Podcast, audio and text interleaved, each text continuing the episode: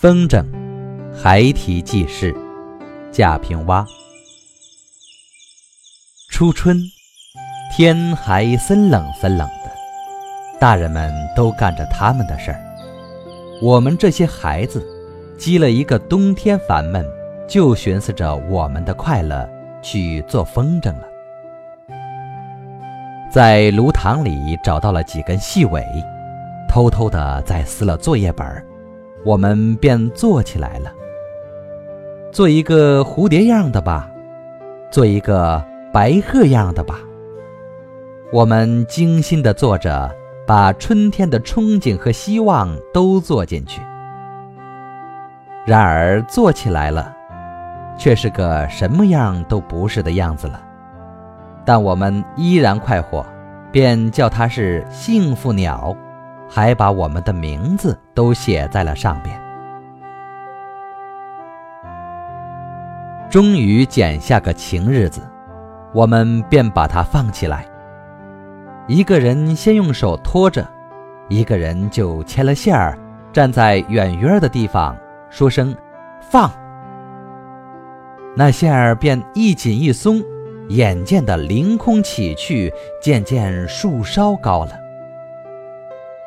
牵线人立即跑起来，极快极快的，风筝愈飞得高了，悠悠然在高空处翩翩着。我们都快活了，大叫着在田野拼命地追奔跑。满村的人差不多都看见了，说：“放得这么高，叫什么名啊？”幸福鸟。幸福鸟啊，多幸福的鸟啊！那是我们的呢。我们大声的宣告，跑得更欢了，似乎是一群麝为自己的香气而发狂了呢。玩过了一个早晨，又玩过了一个中午，到下午，我们还是歇不下来，放着风筝在田野里奔跑。风筝越飞越高，目标似乎就在那朵云彩上。忽然有了一阵小风，线儿绷得断了。看那风筝在空中抖动了一下，随即便更快地飞去了。我们都大惊失色起来，千呼万唤的，但那风筝只是飞去，愈远愈高，愈高愈小，倏忽间便没了踪影。没有太阳的冷昏的天上，只留下一个默默的空白。我们都哭起来了，向着大人们诉苦。他们却说：“飞就飞了，哭什么呀？”我们却不甘心，又在田野里寻找起来。或许它是从天上掉下来了，掉在一块麦田的垄沟里呢？还是在一棵杨树的枝梢，在一道水渠的泥里呢。可是，我们差不多寻了半个下午了，还是没个踪影。我正歪着身子瘫在那里怄气，一抬头，看见远远的河边有一座小小的房子，房下的水面上。半沉半浮着一个巨大的木轮，不停地转着，将水扬起来，半圈水的白光。那里找过了吗？那里是我们村的水磨坊，从我们记事的时候，那里就有这座小房，那里就有个看管磨坊的女人。据说她原是城里人，是个右派。下放到这里来了，如今房子依然老样，水轮天天转动，它却是很老很老的了。我们平日从不去那里玩耍，只是家里米面吃完了，父母说该去磨些粮食了，我们才会想起这么个小房子，想起这个小房子里的老女人。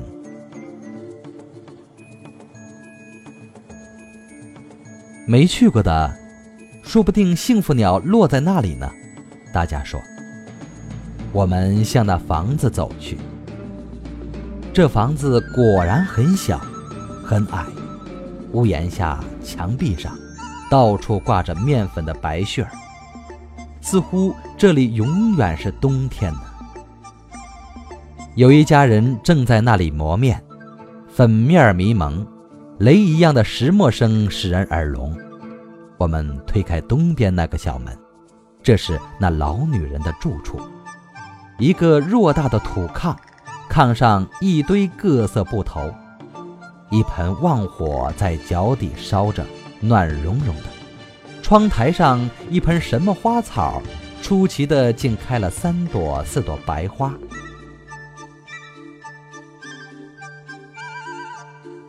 婶婶，我们叫着。没人回答，却分明的听见了屋后什么地方有嚓嚓的声音。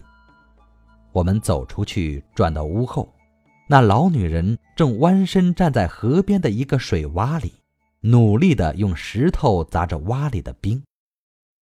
冰是轻轻的裂开无数的白缝，她开始用手去搬冰块，嘴里吸溜吸溜着，一抬头看见了我们，说。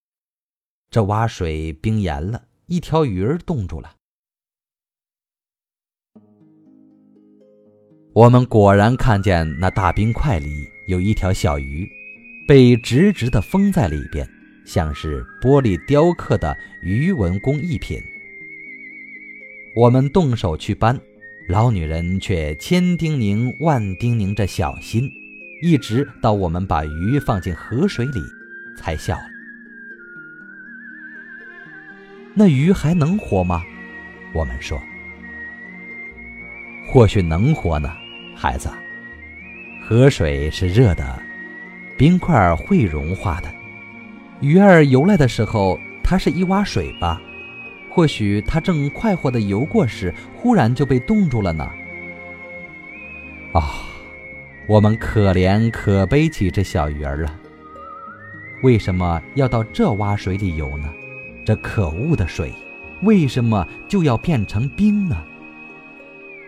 婶婶，你见着我们的幸福鸟了吗？我们终于问他。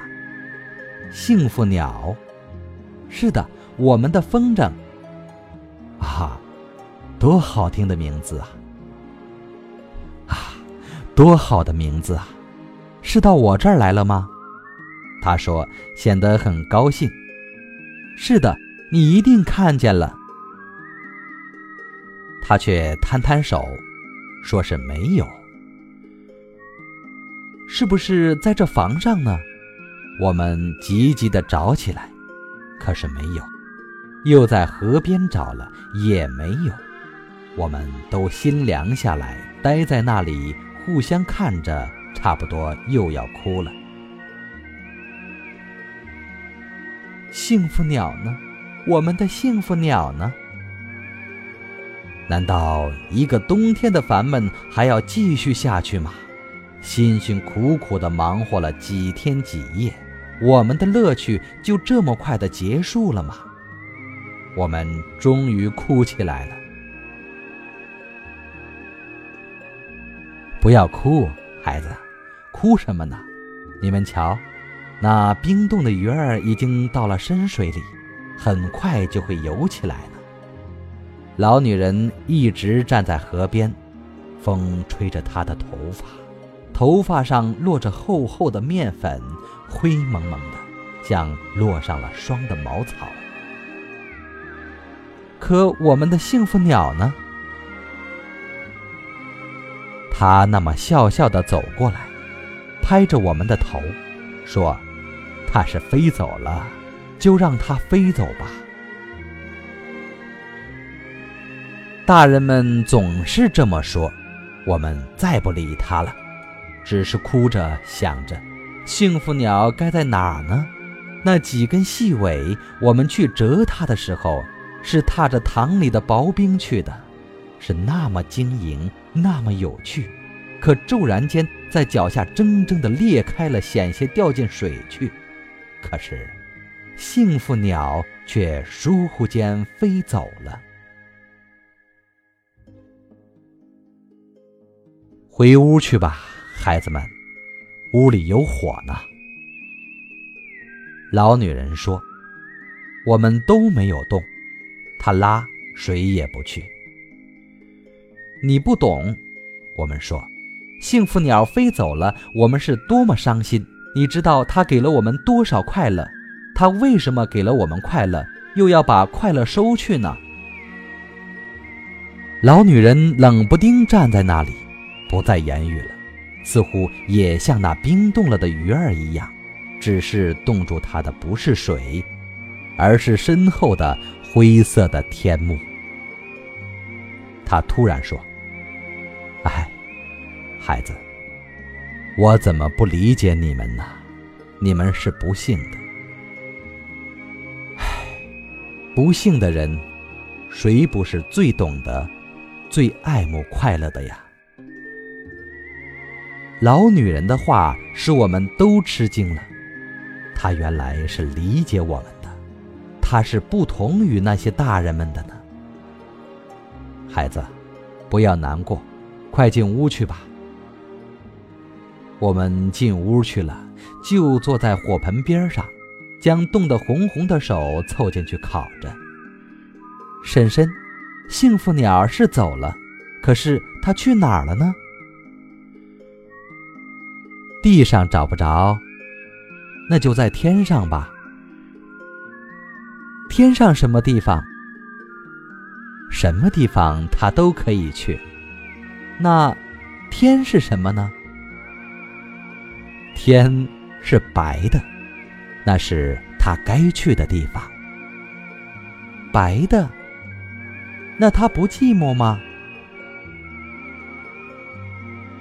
白的地方都不寂寞，他说。你瞧见那水轮下的水了吗？它是白的，因为流着叫着，它才白嘞。石磨因为呼呼噜噜的响着转着，磨出的面粉才是白的嘞。还有，瞧见那盆花了吗？它是开着的，放着的，它也才白了呢。我们都觉得神奇了。似乎是听明白了，又似乎听得不明白，但心里稍稍有些慰藉了。啊，幸福鸟在天上，天上那么白，它是不会寂寞的，那真是它该去的地方。我们看着老女人一头一身的面粉，突然说道：“你也是白的呢。”是吗？他笑了。可你，你就一个人吗？就总是一个人在这小屋里吗？你不寂寞吗？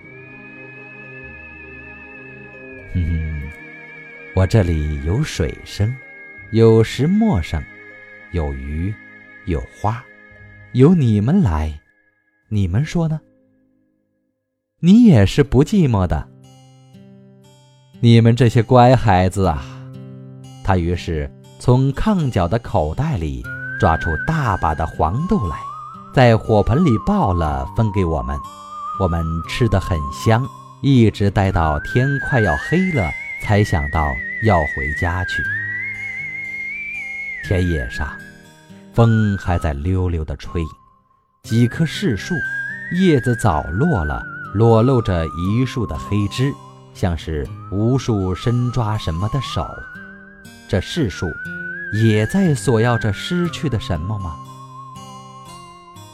回头看看那水墨坊，老女人还站在那里看着我们。我们突然都这么想：今天夜里，幸福鸟是住在哪一朵云上呢？那里是不寂寞的，是快乐的。它应该飞去呀，它飞去了，带着我们的名字，我们在那个白的天上一定也是快乐的了。可是，我们都盼望幸福鸟有一天能再飞回来，让我们在它上面再写上这水磨坊老女人的名字呢。